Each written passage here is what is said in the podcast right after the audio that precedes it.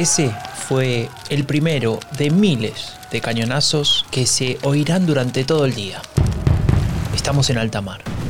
Aquí el imperio británico es total dominador. O al menos eso piensa el capitán de esta flota, que está seguro de su victoria. Mientras ordena continuar con el ataque, piensa en su país, en su bandera, en sus colonias.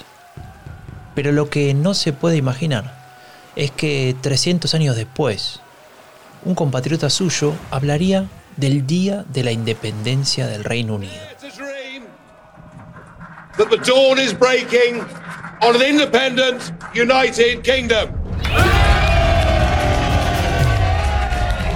¿Acaso habrá un poder superior al imperio que lo subyugue? ¿O se trata de una mera construcción discursiva? Una que sirva, por ejemplo, para legitimar una decisión política con impacto más allá de la frontera del propio país. For real people, a victory for ordinary people, a victory for decent people. Lo que festeja Nigel Farage es la salida del Reino Unido de la Unión Europea, el famoso Brexit, un evento que pone en evidencia la fuerza del populismo en Europa. Eso está en manos del pueblo. Todo está en manos del pueblo. L'Italia è il paese che amo. En votre nom, au nom du peuple. Lo dicen con amor, con rabia, con sentimiento, sean de derechas, de izquierdas, ultraconservadores o convencidos libertarios. No se trata de un hombre en el poder, es un pueblo en el poder. Es un país cómodo para la gente. Las palabras fluyen, orgánicamente, y no importa en qué lugar del mundo te encuentres. Para que el pueblo elija. A victory for real people. transferring power from Washington, D.C., and giving it back to you, the people. El pueblo siempre está presente. Su pueblo. Las mil caras del populismo. Una radiografía del fenómeno político más comentado de los últimos 100 años. Un podcast de divulgación científica basado en la producción académica del proyecto Jean Monnet de la Unión Europea. Impacto, riesgos y oportunidades del populismo en Europa y América Latina.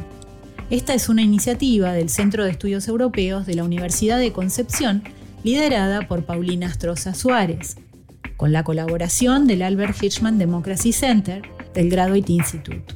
Las mil caras del populismo. Un podcast para conocer esto de lo que tanto se habla y tan poco se entiende. Conducen Janina Welp y Franco de Ledone. Una producción de Rombo Podcast.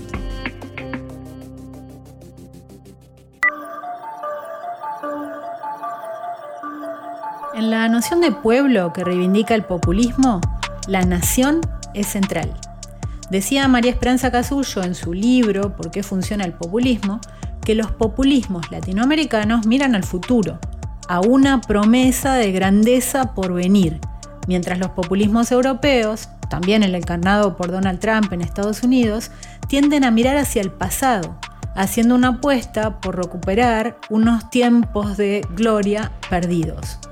¿Qué pasa en estos escenarios con la política exterior? ¿Qué rol juega la ideología? ¿Y cuánto pesan el contexto y los objetivos estratégicos?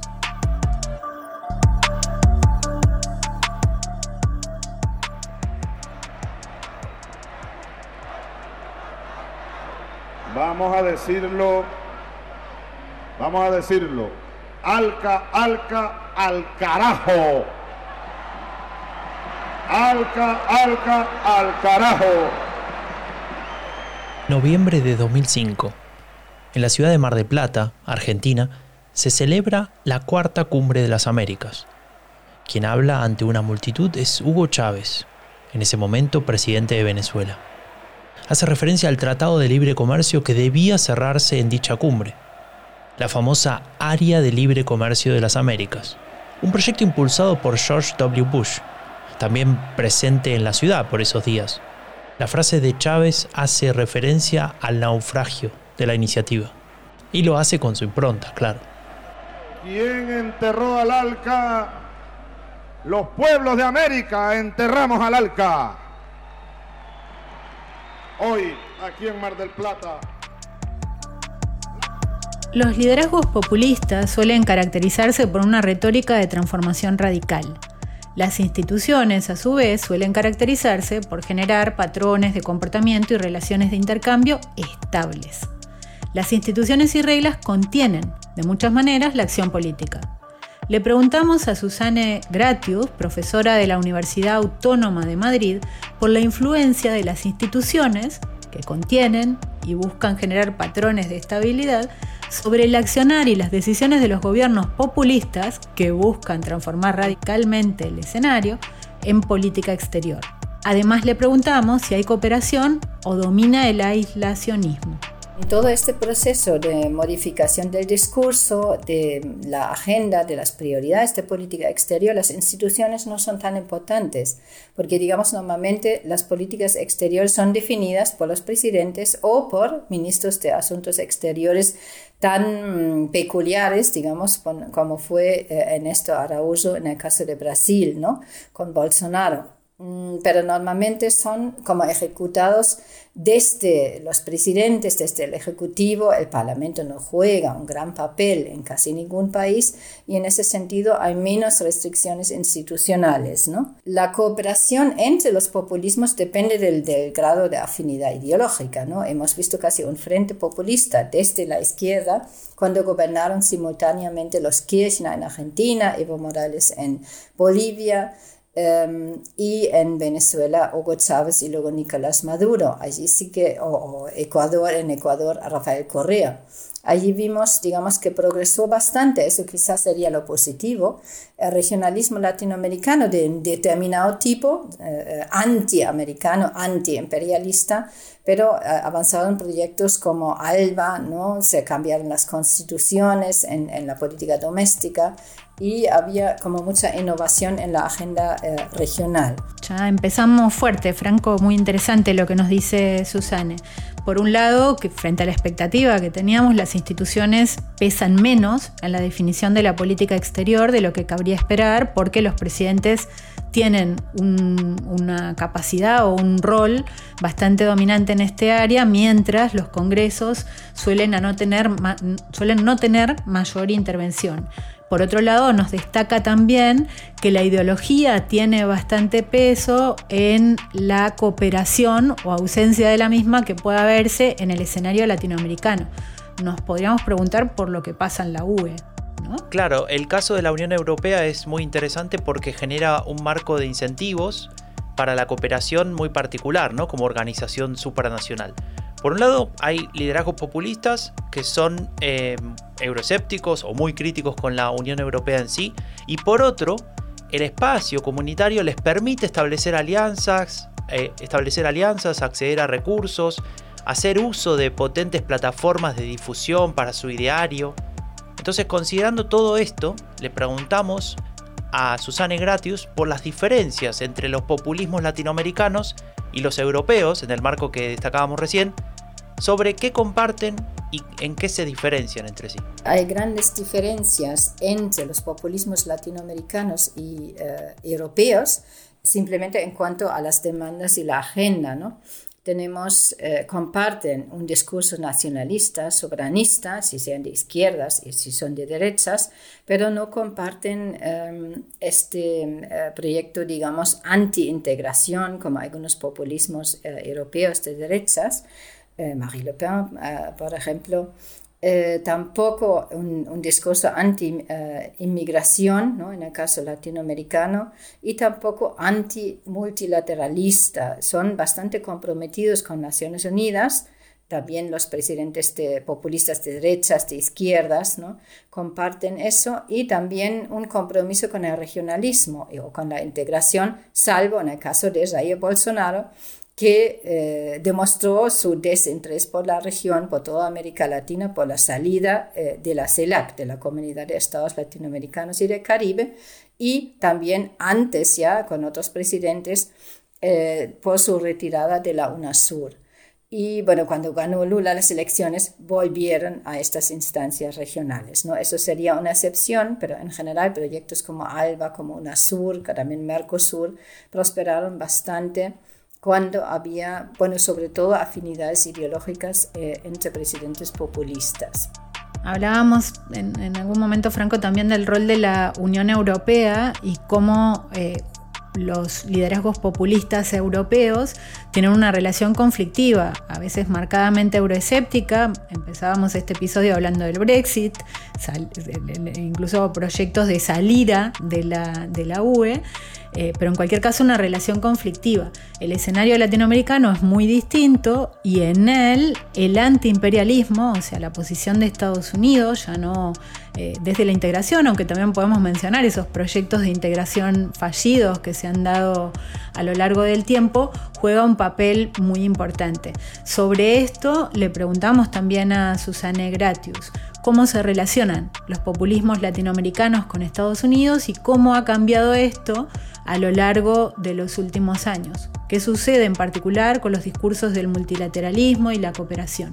Bueno, allí hay bastantes diferencias. Eh, tenemos una agenda antiliberal que comparten todos los populistas, sean europeos, latinoamericanos, y en, en, América Latina hay un proyecto muy antiimperialista como reacción también a las sanciones de Estados Unidos en el caso venezolano, pero luego hay algunas, eh, digamos, eh, restricciones estructurales, como en el caso de México, su relación de interdependencia asimétrica o de dependencia extrema en el comercio de Estados Unidos Allí, por ejemplo, alguien como AMLO, Andrés Manuel López Obrador, no se puede permitir un discurso populista, pero sí que lo puede tener frente a España, que representa creo que un 1 o 2% en el comercio eh, mexicano, y donde pidió en una carta eh, una disculpa al rey de España por la época colonial.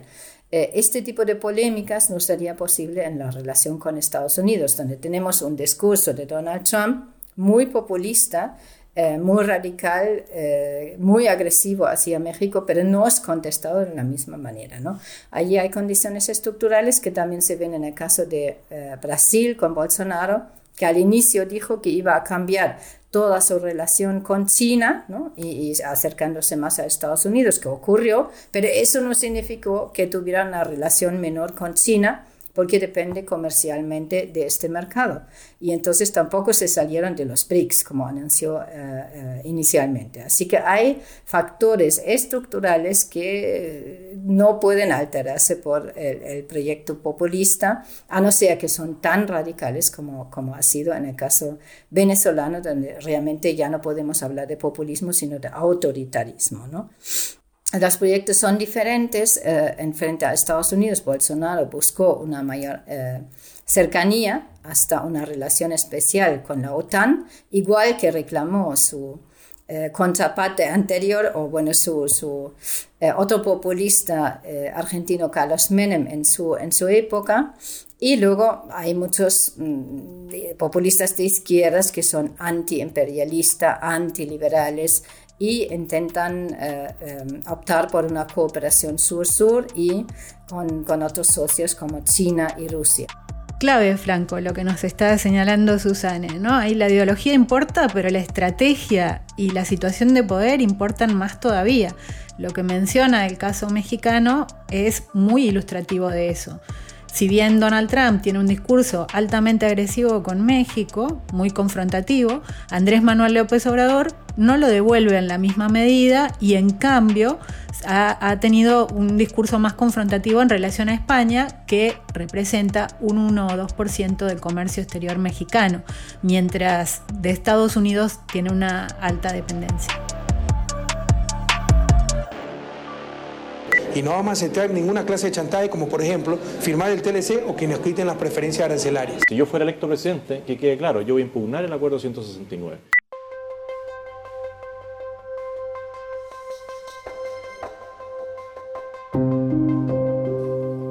Los cambios que promete un líder populista en campaña pueden ser muchos, pueden ser muy radicales. Sin embargo, cuando luego se convierten en gobierno, tienen que enfrentar situaciones y tomar decisiones que no necesariamente respetan aquellas promesas. ¿Qué sucede entonces cuando un líder populista llega al poder? Cambia su naturaleza y su discurso populista, desaparece. Leslie Vena es profesor en la Universidad de Bath y nos ayuda a resolver estos interrogantes. El líder populista llega al poder basado en una promesa de campaña de que van a hacer las cosas distintas, en forma diferente a los predecesores que son generalmente identificados por este liderazgo como parte de esa élite corrupta. En este sentido, el líder populista se presenta como el salvador del pueblo versus esa élite y en su función como líder busca reparar y traer de vuelta, por decirlo de alguna forma, ese pasado esplendoroso y glorioso que fue perdido por los gobiernos anteriores. Cualquiera sea este pasado esplendoroso. También vemos que una vez que llega al poder, parte de ese discurso se atenúa. Y se atenúa porque hasta cierto punto el líder populista asume el rol de la presidencia. En este sentido, el aparataje institucional existente constriñe hasta cierto punto la acción populista.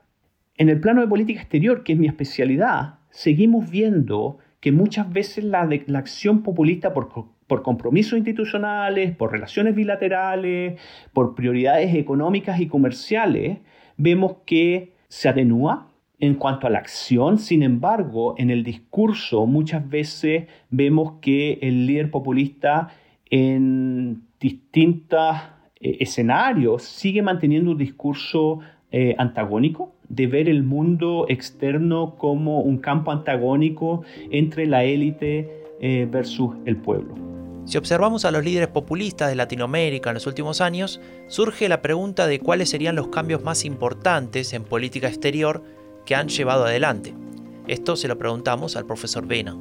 Los cambios de política exterior en los liderazgos populistas en América Latina eh, creo que son bastante más em, de matices que transformadores. Sin embargo, creo que en el caso de Bolsonaro em, vemos que hay, eh, surge un nuevo rol, por decirlo de alguna forma, un rol antiglobal, que es parte de esta política exterior populista, que también lo encontramos en el caso de Donald Trump, en el cual se cuestionan ciertos compromisos multilaterales, se cuestionan los regímenes internacionales eh, que surgen de normas como democracia, eh, como derechos humanos, como cambio climático. Sobre las capacidades y las intenciones de un liderazgo populista para introducir cambios en la política exterior de un país, también hablamos con Susana Gratius.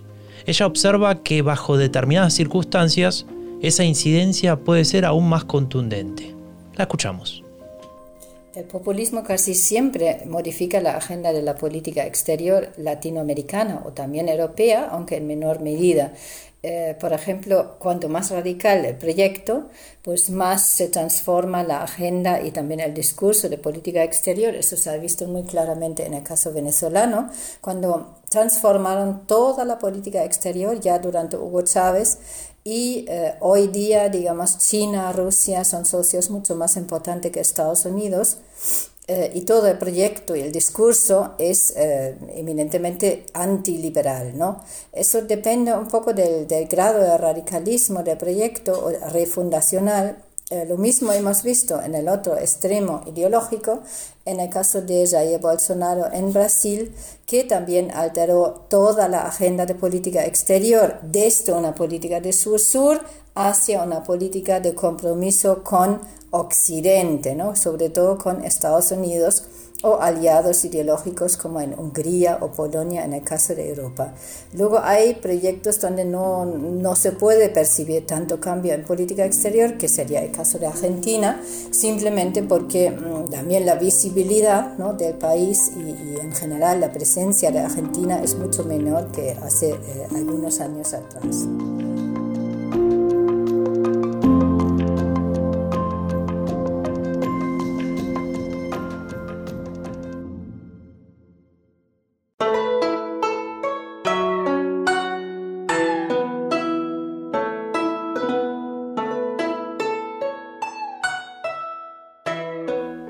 Hace aproximadamente 25 años, esta música podía sonar exótica.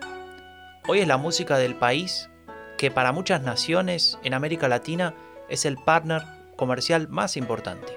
estamos hablando de China.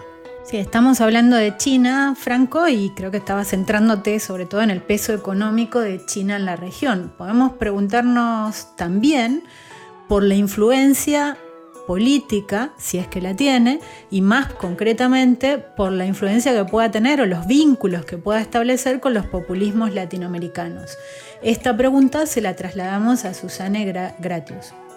La relación de China con los populistas latinoamericanos, yo creo que China simplemente tiene una política exterior pragmática en el sentido de que defiende sus intereses, busca sus intereses en América Latina, sobre todo económicos, pero también políticos, y eh, tiene relaciones con cualquier tipo de gobierno, sea populista, de izquierdas, de derechas, eh, sea eh, elegido o no elegido. Eh, y yo creo que les es bastante indiferente. Y en este sentido mm, sí que aprovechan los vacíos que deja Estados Unidos, por ejemplo, por las sanciones en Venezuela, para entrar a tener una relación más estrecha con Venezuela, que es que tiene las mayores reservas de petróleo del mundo, ¿no? Por interés propio, más que por afinidad al gobierno, porque no se encuentra en ningún documento oficial donde China eh, eh, apoya o expresa su apoyo al gobierno de Nicolás Maduro. Sí que se encuentran estos documentos, por ejemplo, en el caso de Rusia, ¿no? donde hay una relación mucho más como de amistad ¿no? y basado en el antiimperialismo eh, entre Putin Chávez y luego más adelante entre Putin y Nicolás Maduro. ¿no? Pero luego, em, en cuanto a, China, bueno, es, el principio de la no injerencia en asuntos internos, de respetar la soberanía, salvo en el caso, claro, de Taiwán, ¿no? porque no tiene relaciones con aquellos gobiernos o malas relaciones que reconocen eh, a, a, Taiwán. Y esto, como sabemos, también es un conflicto constante en la relación China y Estados Unidos. Bueno, China, mm, como señalaba Franco al inicio de este bloque, tiene un peso cada vez mayor en América Latina. Nos preguntábamos entonces por su incidencia, más allá de la economía, en el ámbito político, y vemos un escenario bastante complejo. ¿no? Para algunos actores se convierte en un aliado estratégico en la disputa ideológica, podría ser el caso de Venezuela, mientras para otros, no podemos dejar de mencionar que China es un socio eh, comercial prioritario o realmente muy importante en países como Uruguay o Costa Rica que no adscriben a una ideología de izquierda o asociada con el filocomunismo. Entonces, eh, lo que señalaba Gratius es que justamente China, lo que eh, el pivote de su relación con los países latinoamericanos es pragmático, mucho más que ideológico aunque sí tiene un núcleo duro en la defensa de lo que concibe como su territorio. ¿no? Taiwán sería como la, línea roja que China no permite cruzar el reconocimiento de Taiwán al establecer alianzas con países latinoamericanos. Más allá de esto, no hay otros principios ideológicos que los que puedan derivar del mutuo interés en el ámbito de lo económico.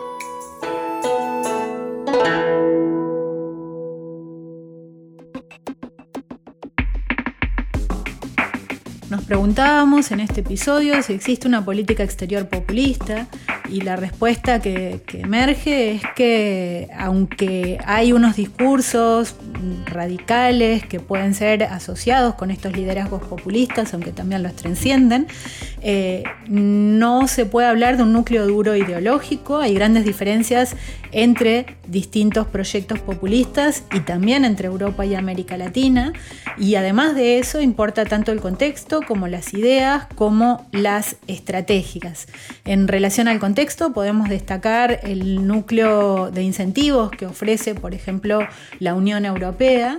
En el ámbito de las ideas, eh, el establecimiento de lazos de cooperación entre liderazgos latinoamericanos, pero todo esto subsumido siempre en estrategias, y ahí el ejemplo de Andrés Manuel López Obrador y su confrontación con España, que tiene escaso peso eh, en la balanza comercial del país y una mucho menor confrontación con Estados Unidos, del que tiene mayor dependencia. Así que contexto, ideas estrategia, teniendo un peso en la definición de estas políticas exteriores de los gobiernos populistas, como también, por supuesto, las instituciones.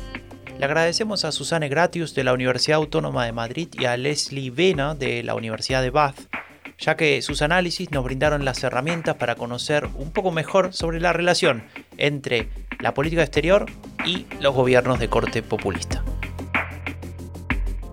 Impacto, riesgos y oportunidades del populismo en Europa y América Latina es el título del libro en el que podrás leer aún más sobre los conceptos desarrollados en este y otros episodios de la serie. Estará disponible en los próximos meses. Las mil caras del populismo. Un podcast para conocer esto de lo que tanto se habla y tan poco se entiende. Conducen Janina Welp y Franco de Ledone. Una producción de Rombo Podcast. Populismo casi siempre modifica la agenda de la política exterior. exterior modifica la agenda de la política exterior.